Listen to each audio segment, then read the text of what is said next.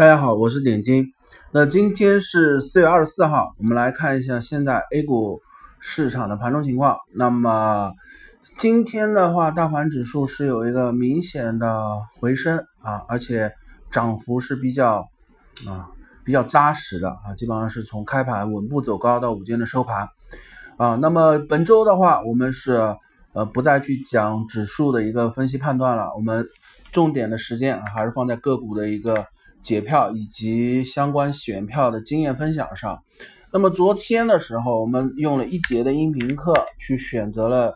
呃三零零二八九这支票啊的形态，我们来去做一个解读。那这支票三零零二八九，我们在昨天的课上的时候去讲啊，这支票是是在我们日常选股选股中啊是可以拿来做一个呃。样板的一个形态，什么叫样板形态？就是首先整支票在低位盘整啊，低位盘整的话，六十 MA 均线和呃五日啊、十日、三十 A 这几根均线全部是粘合在一起啊，是一个粘合在一起的一个状态。而在底部盘整的过程中啊，有明显的上穿过六十 MA 均线啊，而现在的三零二八九这支形态就是啊，昨天我们有讲，从二月六号的低点连接。三月二十六号的低点，这两个低点的连接之后，会形成一个下方日线的一个支撑延长线。而在昨天我们中午盘中去讲的时候，讲了两种情况。这种呃形态，我们说，当它第四次回落这根支撑线的位置的时候，我们昨天给出的建议是，这种形态就是在回踩支撑的时候，你不用去判断它是否会有一个大幅度的下跌，因为首先这支票。在选票的过程中，昨天我们讲，首先你是看 F 十的，你是要排除这支票的基本面和业绩有巨大的一个负面消息，在没有这样子的基本面环境的负面消息的影响下，那么所有的票啊，我们选出来的票，首先它的企业肯定是优质的啊，那么就是说基本面没有一个恶化啊，或者是呃比较差的一个财报或者是负面消息的情况下，那么我们是按技术面去来分析股票的走势。啊，那么当它回踩支撑的时候，就不要去质疑这个支撑是否有效。很多人喜欢去猜假突破，猜测假突破的情况下，其实做假突破这种交易是什么样的交易？是一种左侧的一个交易法。左侧交易法的话，去喜欢去判断假突破，假突破这种形态交易对交易的经验啊和你的呃对呃历史看盘的这种 K 线的记忆啊和你的盘中的经验。啊，包括对盘口的一个经验是有很强的要求的，是有很高的门槛的，所以这种并不适用我们能拿出来通俗易懂啊，能适用于大家广泛去选股的一个标准。那所以我们只用来简单化。那么最简单的标准，回踩支撑线的时候就不要质疑这个支撑是否有效啊。所以我们说这种回踩支撑的时候，你可以介入百分之五的仓位啊。那我们昨天讲，如果这种形态。它回踩支撑之后，百分之五的仓位进场，那么它向下去做假突破的情况下怎么办？那你将好你的资金是绰绰有余的，你可以在啊，我们说在六毛钱到八毛钱的一个空间范围内再去做一个补仓，你不要隔三毛钱就补仓，隔三毛钱补仓，你的均价成本只拉低了一毛五啊，隔六毛钱的话，你均价成本是拉低三毛，那么如果它向下去做假突破，你会很快的回到你的成本线上方。啊，回到你成本线上方，而昨天的三零二八九刚好是踩了支撑之后，盘中是略微向下突破了一点，但是它只是个下影线，啊，击穿了这个下方支撑线的延长线，但是它很快的收盘是收回来了，而且收盘其实是比较强的，啊，三零二八九在昨天的整体的股票盘口里面来讲的话，它其实是属于一个。算涨势比较好的了，呃，不叫涨势，叫支撑比较强的了。因为昨天其实，呃，不管是呃主板还是创业板，跌幅是比较大的啊。到五到两点钟以后，个股是有一些回升，但是三零二八九这支票，我们当时说它这支票的控盘和筹码集中度是明显的，可以从盘中看出来是比较高的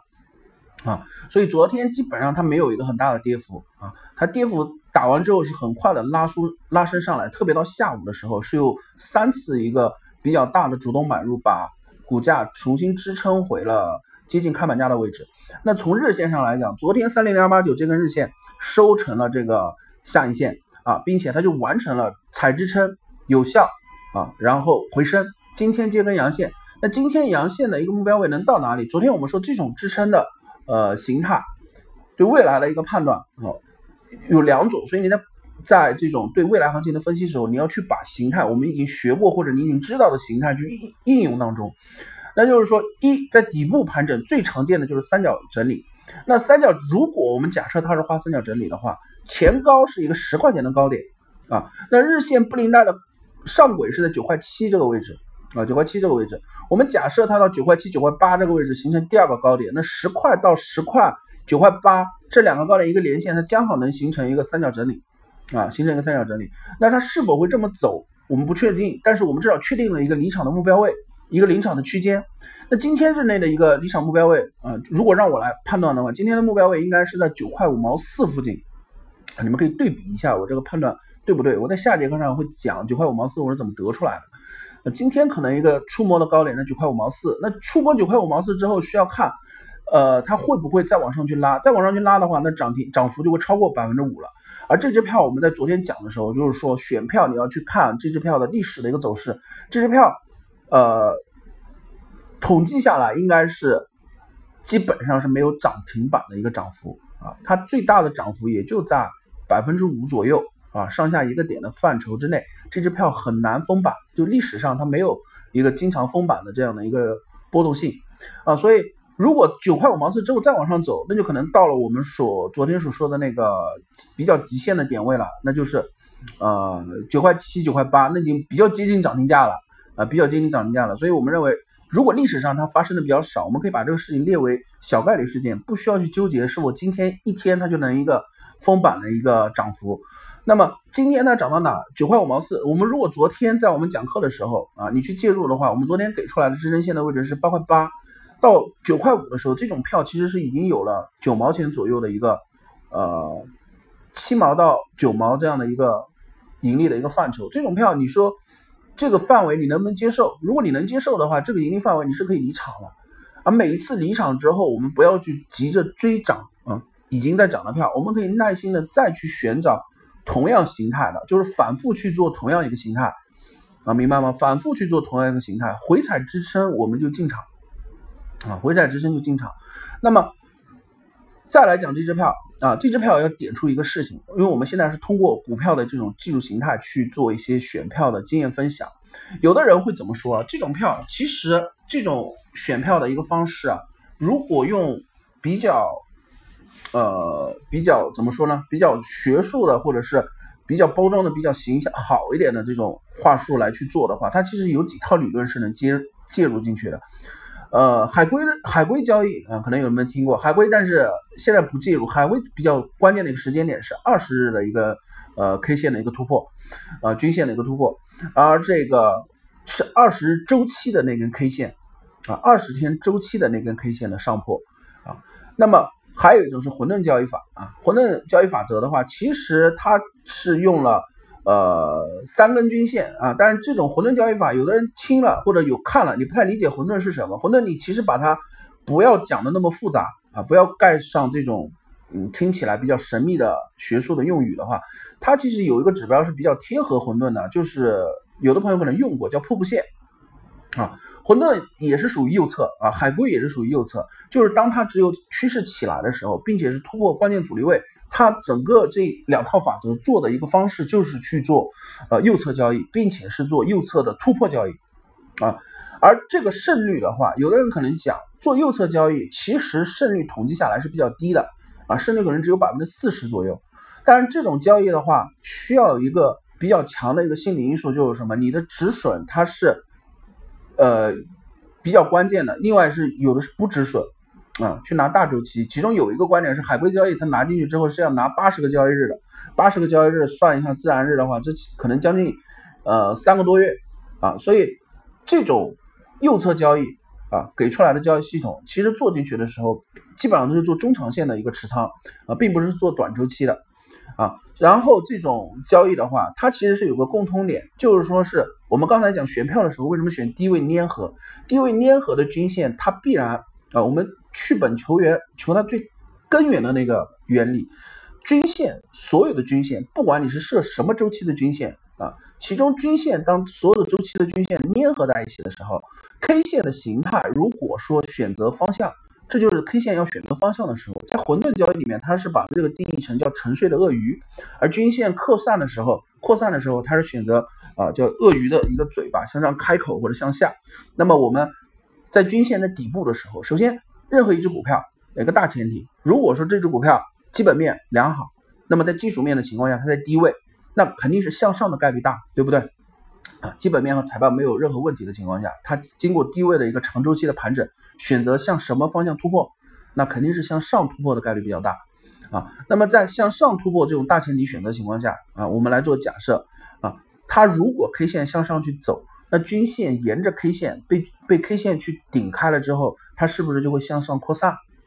如果你是看。普通的啊五 MA、十 MA、三十或者十五、呃二十、六十等等这些常规的均线周期啊，你会发现那个均线是向上扩散的一个走势，而瀑布线的话，它其实会向上形成一个像瀑布一样的一个图形啊，这种就是做单边啊，做单边比较好用的指标啊，包括混沌里面的呃指标啊，都是做右侧突破单边的一个走势。那么我们回到我们正常的交易里面来讲。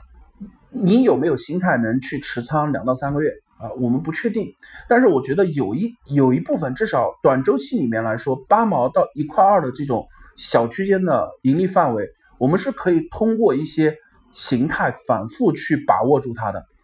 啊。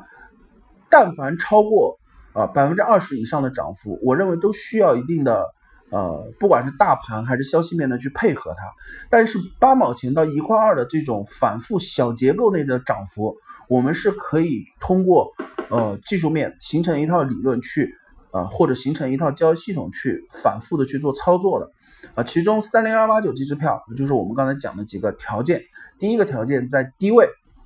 啊，所有均线粘合，并且它盘整的周期啊一定有接近三十到四十个交易日了。而这种周期一定会形成一个底部的支撑线的延长线，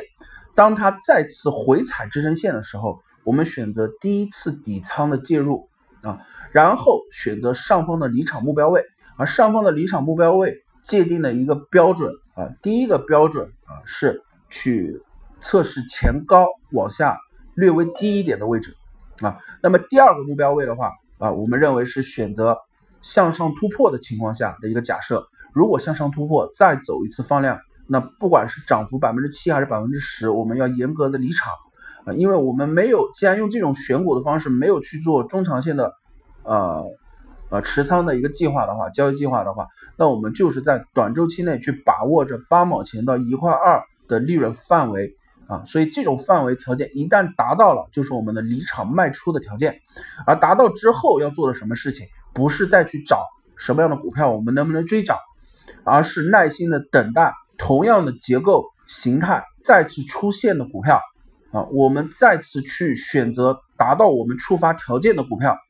一旦触发了这种回踩支撑线的条件，我们选择进场。那这是第一种啊，通过昨天和今天的呃两节音频课，我们来总结的一个比较算是大众通用的啊选股的一个方式。啊，完全是利用技术面呃去做的一个选择啊。那今天的一鸣课就到这里，谢谢大家。